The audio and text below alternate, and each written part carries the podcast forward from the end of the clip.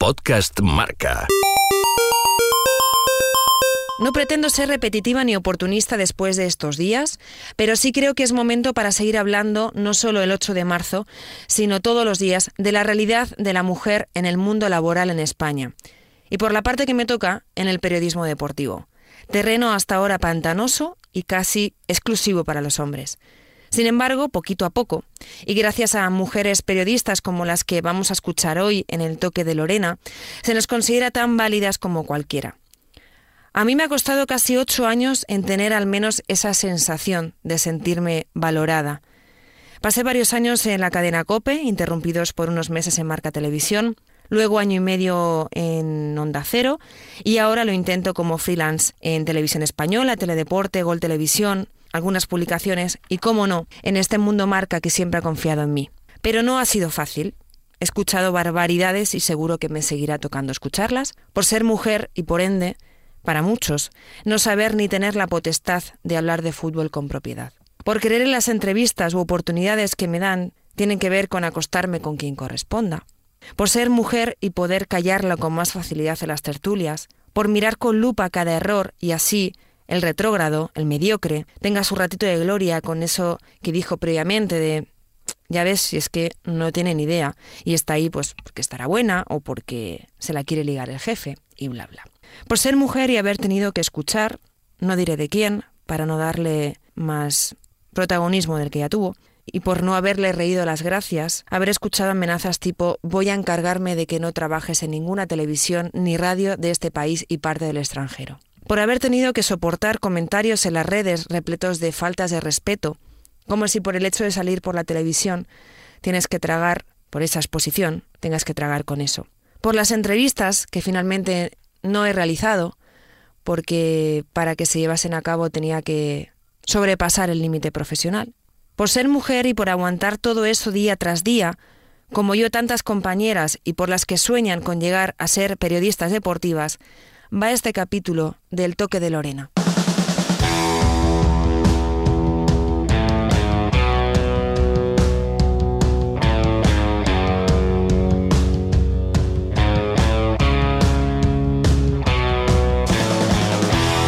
El toque de Lorena, con Lorena González.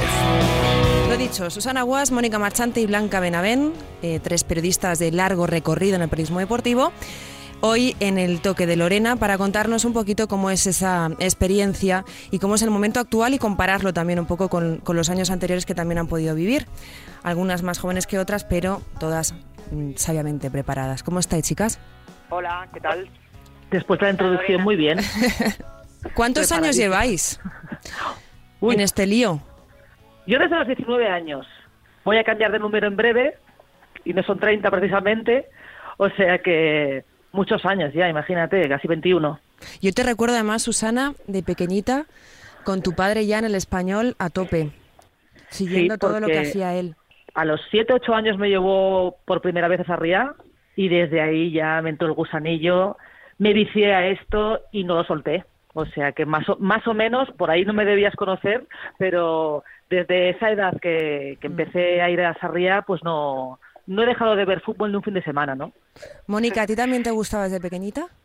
Sí, a mí, bueno, siempre lo cuento. El primer partido de fútbol que vi en mi vida fue la final del Mundial 82, que tenía 13 años y me escapé de casa porque yo, como nacida en Roma que soy, pues evidentemente empecé con siguiendo a la selección española hasta que cayó muy prontito y después me quedé con Italia y prácticamente la final del Mundial vino prácticamente a la puerta de mi casa, ¿no? Entonces, pues sí, rompí la hucha, compré la entrada a un reventa y entré a ver el primer partido que vi en mi vida y la verdad que me fascinó aquello y yo creo que desde que mm, salí de- del Estadio Bernabéu en aquel 11 de julio del 82 supe que quería dedicarme a- al periodismo. Eh, llevo 30 años, la verdad es que me da un poco de vértigo escucharlo, pero sí, empecé en el 88 eh, en mi primer trabajo como becaria y, y bueno, estamos en el 2019, así que voy para 31. Blanca, Va pasando, va pasando.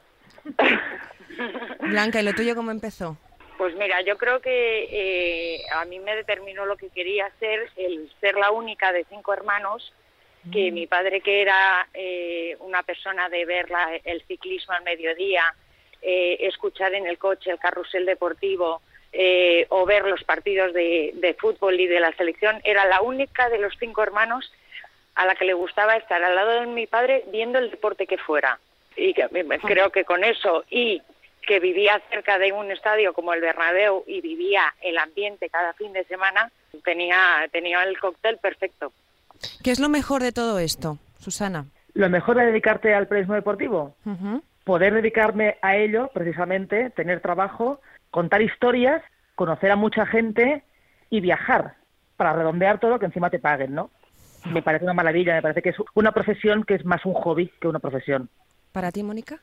Pues mira, sentir lo que sentía aquel 11 de julio del 82, vuelvo a aquel momento, porque es maravilloso poder estar en eventos como ese, por ejemplo, el 11 de julio de 2010 en Sudáfrica, haciendo entrevistas en el palco en un evento como el que yo había soñado vivir cuando era pequeña. Yo creo que como en todas las profesiones, cuando uno es muy vocacional, pues tener la suerte de, de vivir de aquello que te ha apasionado desde, desde cría es, es, realmente una maravilla, al margen de todo lo que ha dicho Susana, que también está muy bien, francamente, vivir grandes eventos, vivir las emociones que, que, que se viven en el deporte y encima viajar, pues es que no se puede pedir más. Blanca.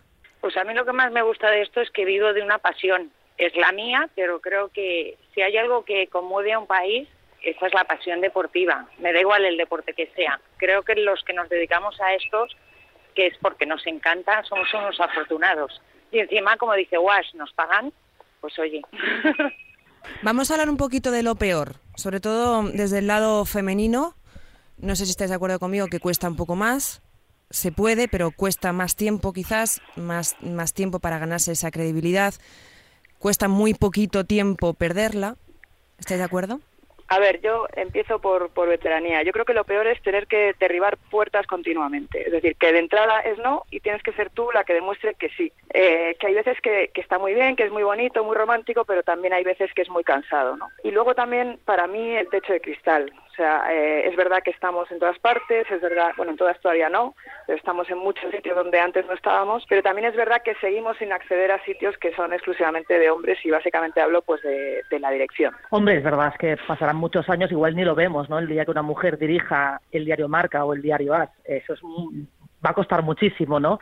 Pero también ahora con las redes sociales te enteras más de cosas que antes no te dabas cuenta. Yo antes hacía un pie de campo en la liga, no había redes sociales, no había Twitter y voy a dormir tan tranquila a un hotel. Ahora acabas un partido y tienes un, un billón de menciones y la mayoría son insultos por tres halagos, ¿no? Entonces parece que hay poca gente que todavía se cree que una mujer le puede hablar de fútbol igual que un hombre, pero por otra parte todavía hay muchas barreras, como decía Mónica, que, que, superar, pero tampoco soy de las que creo que por ser mujer haya que ponerla al frente de algo. Ah, que no, sea no, mujer y que lo valga, claro. Porque yo tampoco. hay casos también, ¿no? De, hombre, esta chica está más o menos bien, pues para adelante. No, hombre, yo creo que si nos ponen en un puesto de, de responsabilidad es porque realmente lo valemos y, y, sabemos de lo que estamos hablando y, nos gusta lo que estamos haciendo y no por, por la moda ahora de ser mujer, ¿no? Hay que tener las mismas oportunidades que un hombre, no más, las mismas. Uh -huh. Exacto, que no te pongan ni te quiten tampoco. Yo creo que ese es el punto, ¿no?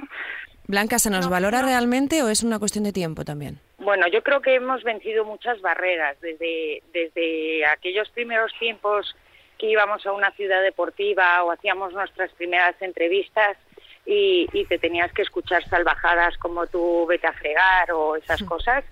Creo que es verdad, yo creo que hemos avanzado muchísimo.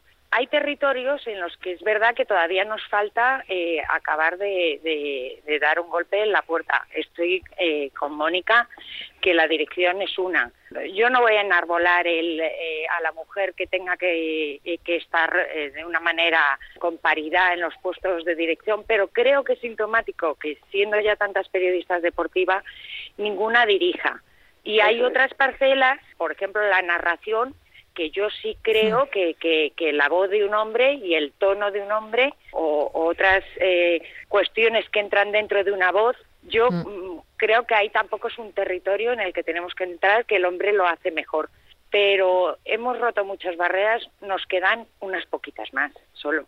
Chicas, ¿cuántas veces habéis escuchado o, o habéis pensado que se estaba insinuando que ese logro, pues una entrevista, un reportaje, tenía que ver porque se había pasado por la cama D o porque se pretendía pasar por la cama D? Normalmente es así. Muchísimas. ¿eh? Normalmente yo creo que, que mucha gente lo piensa. Mucha gente cuando una mujer consigue algo destacado eh, es porque ha habido algo de por medio, ¿no? Eso es una pena. Y eso no sé cuándo, cuándo se va a terminar, ¿eh? Porque además es, es lo típico, ¿no? De decir, uy, esta ha sido por, por tal cosa o esta está ahí por, por eso. Si no es por una cosa, es por otra. O sea, la mujer siempre tiene un parche por una cosa o por otra. O, o estás enchufado como es mi caso, o te has tirado a alguien, o eres hermana de... sí, sí, siempre hay algo, o sea, nunca te van a reconocer de, oye, esta chica, pues tiene un apellido conocido, pero se lo ha currado, porque si no, tampoco puedes mantenerte mucho tiempo, ¿no? Si, si, si eres un cero a la izquierda. Pero no, da igual. Yo creo que es un país también de machacar a la gente. Y siempre se nos machacará, por ser mujer o por ser otra cosa, ¿no? Y por estar simplemente, Susana. Yo creo que esto pasa con mujeres, con hombres. Es verdad que con nosotros funciona ese comentario, pero yo creo que no podemos pararnos en esto, ¿no? Porque es como los insultos en Twitter, o sea, tenemos que seguir nuestro camino y al ruido, pues, pues bajar el ruido, ¿no? Porque esto yo creo que va a seguir toda la vida, ¿no? Y, Hombre, claro, yo también lo pienso, que no, va a frenar. También te digo que alguna vez lo he oído en sentido contrario, lo que pasa que muchas menos porque como las mujeres no solemos mandar, pues evidentemente no hay hombres a los que no les pueden decir lo contrario, ¿no? Pero no caigo en ninguno, Mónica, no caigo en ninguno. Yo tampoco. Estaba escuchándote y digo, a ver, no sé. Creo que no se salva ni una, pero de chicos ahora mismo no me viene ninguno a la cabeza. Claro, Blanca, tú también habrás conseguido una entrevista de, de un presidente, un jugador de fútbol, por ejemplo, porque querría ligar contigo, ¿no? Segurísimo. Bueno, pues puestos a que estamos siendo tan valientes y además Guas eh, utiliza el castellano, eh, sí, yo, yo además particularmente lo he sufrido. Eh, efectivamente, si tienes un éxito en un momento o encadenas una serie de exclusivas, pues digamos que, que, que el resto de, del periodismo, que suele ser numeroso masculino, pues es porque, porque estarás pasando por la cama de alguien. es algo que creo que a las tres nos ha importado eh, tan poco como, como no nos ha importado tampoco como que la reflexión y, el resultado final es que seguimos teniendo nuestro nombre y, no se lo puedo manchar de ninguna de las maneras porque somos absolutamente profesionales las tres. Sí, pero fastidia, ¿eh? O sea, ahora, por ejemplo, en mi caso, yo ya, mm, bueno, ya llevo un poco, unos poquito, pero más años, pero cuando te pilla recién salir a la facultad con 23, 24 años en tus prácticas, que quieres hacerlo todo estupendamente y consigues algo y es siempre el mismo comentario, cuando te pilla jovencita te lo tomas de otra manera, la verdad. Hombre, claro, por, supuesto. Pero, ¿has seguido adelante? Sí. ¿Estás valorada? Sí, sí, cada vez más, pues pero es lo que decíamos antes, ¿no? Yo creo que es una cuestión de tiempo. Y no sé si también estáis de acuerdo conmigo en que a veces nosotras somos eh, nuestras principales enemigas. Sí, y te digo, pues yo siempre lo he dicho, ¿eh? o sea, el machismo, desde luego, hay muchas mujeres muy machistas, o sea, lo digo porque lo he vivido, eh, incluso en mis carnes, ¿no? Entonces, eh, efectivamente, en ese sentido podemos ser las, nuestras mayores enemigas, no son solo ellos. Hay de todo, está la profesional seria y la que no lo es tanto, ¿eh? Eso también hay que decirlo, ¿no? claro, es que eso hace mucho ahora mismo claro, en el periodismo deportivo ahora mismo hay muchas niñas que se quieren dedicar a esto, tú vas a la facultad y lo ves, pero realmente la niña que quiera sacrificar el fin de semana eh, de, su vida todo el fin de semana y al principio por cuatro duros y veremos si al final también, queremos la que aguanta ahí, ¿no? Pero Susana, yo creo que esto es simplemente una cuestión de tiempo. O sea, hay, hay chicas que, que utilizan de alguna manera la visibilidad del periodismo deportivo, la tele, salir en la tele. Claro, es que la tele paso, Exacto, y están de paso, pues como pueden utilizar otro otro sector, otro de la tele, ¿no? Pero yo creo que las, las que estamos aquí, evidentemente, llevamos ya tantos años que no creo que nadie piense que estamos aquí por eso, aunque en algún momento seguro que hay quien lo ha pensado, pero el tiempo da y quita razones normalmente. Eso no pasaba tanto quizás hace 15, 20 años, el, la moda de utilizar el periodismo deportivo para luego meterse en, en otro tipo de, bueno, pues televisión o, otro tipo de profesión. Es que esa es eh, la parte que te hace daño a ti, ¿sabes? Mm. Que nos hace daño a, las demás, a la que realmente se dedica a esto desde que acaba la carrera y todavía sigue con 40 y 50 años, ¿no? Entonces, claro, como ha surgido tanto tipo de periodista, entre comillas, pues claro, dices, mmm, luego no te toman en serio. Entonces, ese es el problema. No, no, te ha afectado en este aspecto, ¿no? Pero claro, hay mucho tipo de periodista deportiva. Eso también hay que separarlo, ¿eh? El periodismo deportivo sabe perfectamente quién es periodista quién? deportiva. ¿Quién es quién? Quiero decir que estamos mezclando a lo mejor pues una chica que es presentadora, simplemente que a lo mejor comunica bien, pero no es periodista deportivo o no sigue una carrera eh, tan larga. Creo que el periodismo Yo creo deportivo que de verdad eh, te valoran eh, cuando tú te haces respetar.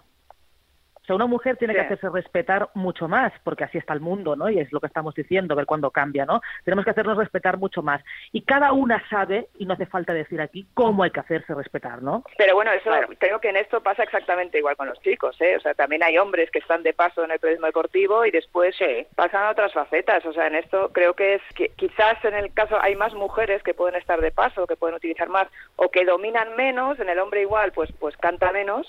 Pero también hay casos. Una Tampoco cosa, caigo en ninguno. eh, Susana, estás espesa, ¿eh?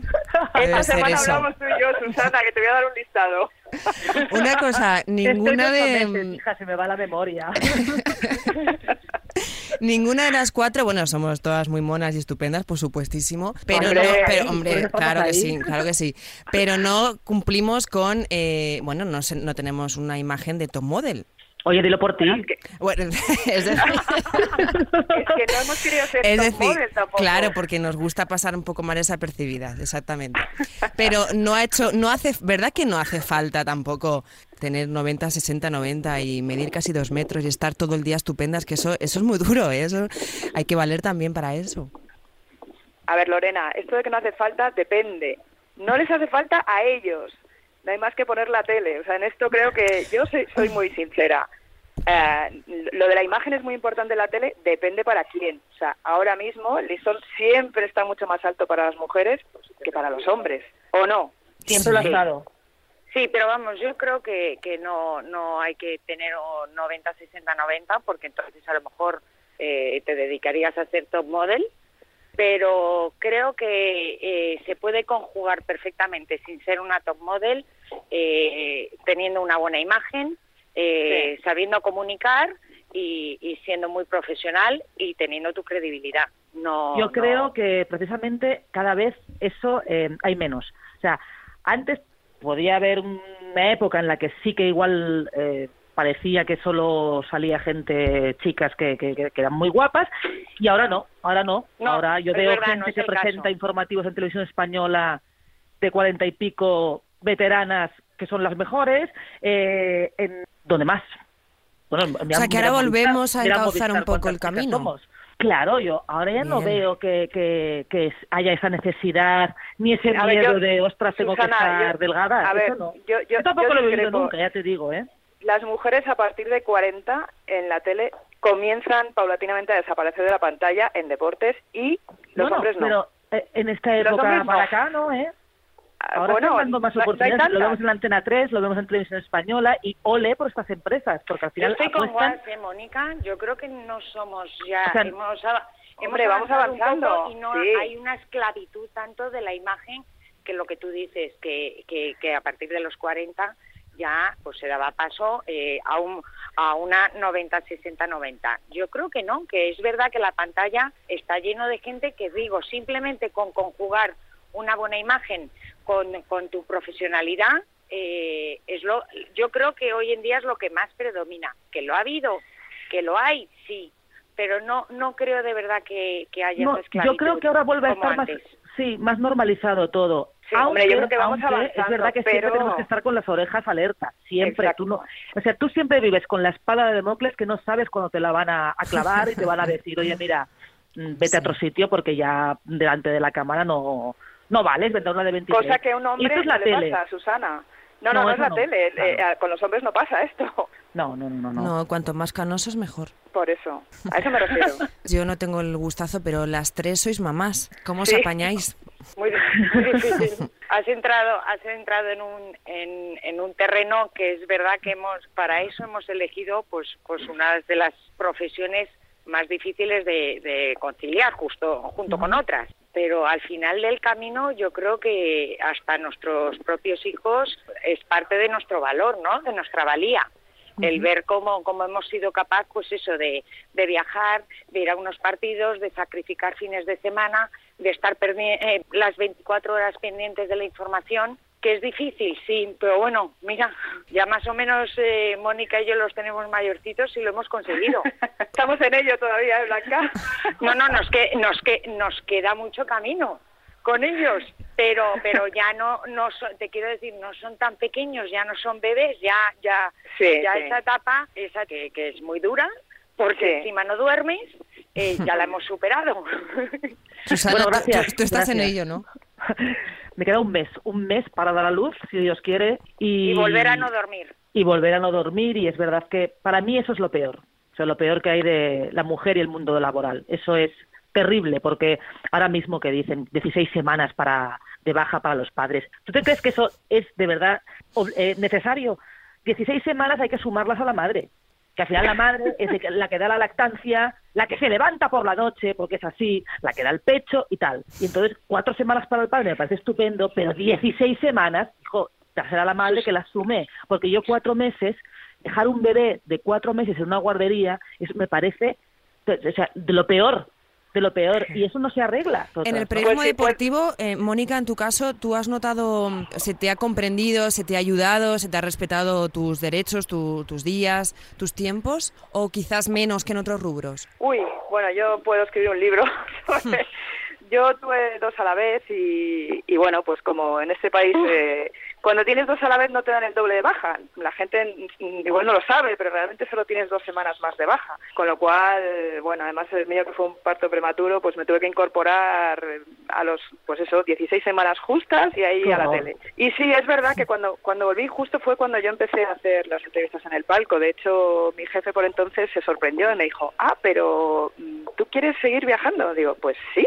quiero seguir dedicándome a mi actividad laboral que hacía antes. El hecho de tener dos bebés no, no, no, no me va a cambiar eso, ¿no? Y bueno, aquí estoy, pues llevo los años que tienen ellos, que son 15, pues 15 años llevo. Sí, tengo muchas cosas que contar, ha habido de todo, es como una montaña rusa. Hubo un momento en el que para mí dormir fuera de casa, es decir, tener partido fuera significaba dormir, porque en casa no dormía, claro. con lo cual casi que era buena noticia marcharse, sí.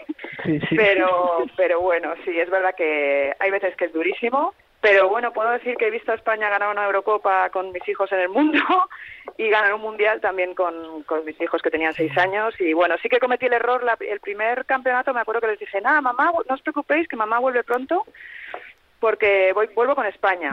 Eh, claro, nunca más, ya no les volví a decir eso porque los pobres se llevaron un chasco muy grande, ¿no? Y bueno, ahí seguimos hasta la final después. En ese, en ese sentido, en el de la maternidad, sí que hay un poco de machismo con el, con el periodismo deportivo eh, de mujeres. Sí. No voy a contar quién, quién fue el pecador porque, porque está de plena actualidad, pero cuando estaba eh, en mi primer embarazo, eh, pues yo estaba fantástica. me cogí la baja pues dos días antes de dar a luz. Y hubo un futbolista que se acercó y me dijo, oye, que un día vas a echar al niño aquí de verdad, me, eh, fue un comentario que me sentó fatal, primero porque, claro, su mentalidad era que, que, hacía yo embarazada, pues de pie en la ciudad deportiva, para arriba y para abajo, haciendo mi trabajo. Pero claro, la mentalidad del futbolista es pues que, que, la mujer embarazada lo que tiene que estar es en casa. Bueno, y antes a mí me encanta ver a Susana embarazada en televisión. claro, y a mí. Es, que es una preciosidad, pero antes costaba también más. Sí, se escondía más, ¿no? A mí, también me gusta y me, me, parece que ella quizás no sea consciente, pero es también una, una bonita manera de avanzar, ¿no? Salir así, ¿por qué no? Porque hay que esconder esa, esa barriga maravillosa que tiene. Uy, es que nunca me lo he planteado, ni hace cinco años con el primero ni, ni ahora. He hecho siempre televisión. Pero ni te lo han planteado tampoco a ti. jamás, nunca, jamás. Y al revés, en la sexta, en la tres media me respetaron muchísimo y el tiempo que hiciera falta, lo que hiciera falta. Y aquí en Movistar, pues lo mismo. Cuando yo me vea que ya no puedo más, pues hasta luego y hasta la próxima temporada, ¿no? Tú sabes que, que bueno, que tienes que sacrificar cosas y eso una mujer, si quiere ser madre, sabe que la vida laboral tiene que parar un poco, ¿no? Porque no, no, no se puede tener todo, no se puede hacer todo. Eso sí que yo soy plenamente consciente y es una pena, pero es que realmente no, no, no puedes eh, estar en plenas facultades con un bebé y, un trabajo de estas características que, como decía Blanca, hay que estar 24 horas al día, ¿no? Bueno, compañeras, que os admiro un montón, que me ha encantado escucharos y, y que habléis todo tan clarito también. Eso siempre. Y para despedirnos, eh, ¿me contáis un sueño que os quede a cada una? pues poder seguir muchos años eh, viviendo de esto y que sea yo la que deje el periodismo y no que el periodismo me deje a mí. Tengo un sueño hace mucho tiempo que no lo he podido cumplir, pero me gustaría cubrir eh, informativamente un Tour de Francia, ¿sabéis? Los que me siguen un poco saben que me gusta mucho el ciclismo.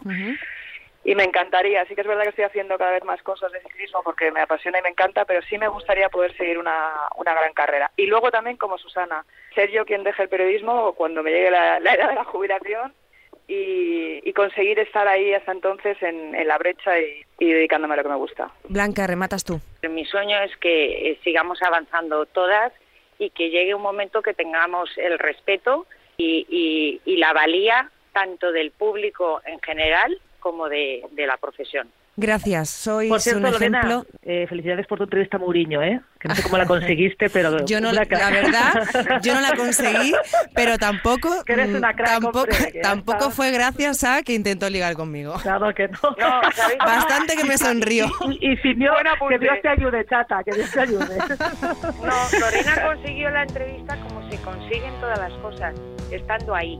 Claro que sí, hombre. Y echándole, y echándole, y echándole muchas horas y mucha dedicación. Y tuvo la suerte de estar, tenemos que estar hombre. claro, tuvo la suerte de estar ahí y se llevó el premio. Pues ole. Y ole, ole. Bueno, gracias. bueno, un beso, un beso a todas. Ah, gracias. Un abrazo, beso. Adiós. Todos debemos un día mirar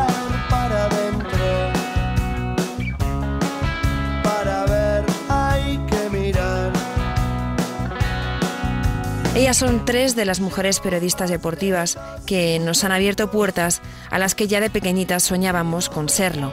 Y si hablamos de abrir puertas y romper muros, hablemos de Viviana Vila, periodista argentina, que este verano se convirtió en la primera mujer en la historia en comentar y narrar un mundial. Lo hizo en Telemundo, porque en Argentina continúa siendo la única a la que dejan hablar de fútbol. Bueno, cuando yo empecé a trabajar hace muchos años, cuando empecé a comentar fútbol, esto es analizar fútbol, junto a relatores, todos varones, claramente, no había otra mujer que comente fútbol en mi país.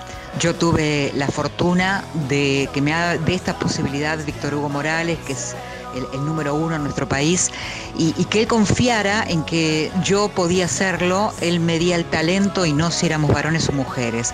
Bueno, después empezó mi trabajo en la televisión argentina, en un programa de fútbol para todos que ya no existe desde hace tres años en la Argentina. Eh, bueno, ellos han decidido que hoy no haya mujeres en la televisión argentina analizando fútbol en vivo en un partido. Con lo cual, y no lo digo con agrado, pero he sido la única de mi país que en radio nacionales grandes y en tele he, analizado fútbol en vivo. Yo tengo que rescatar que empecé hace mucho tiempo y que estaba muy sola, que hoy hay muchas mujeres que lo hacen, pero siguen siendo escasos los espacios donde pueden trabajar para hacerlo. A mí me costó mucho, mucho, mucho. En mi país no fue fácil. Eh, el enojo de los varones, colegas y del público también fue difícil. Se tornó irrespetuoso, oscuro, eh, durísimo, pero resistí y seguí adelante. Y, y esta es la batalla que hoy estamos dando y ya no hay vuelta atrás con eso.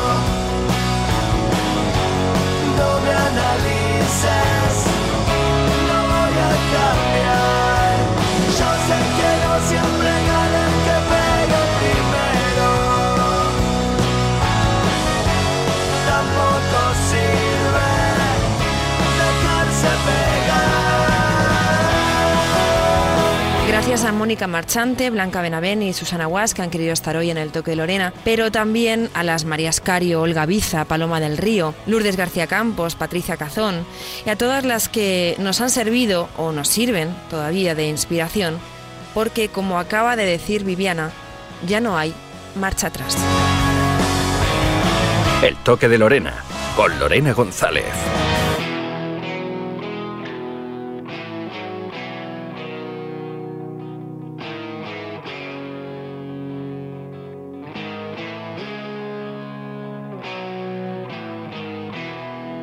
Podcast Marca.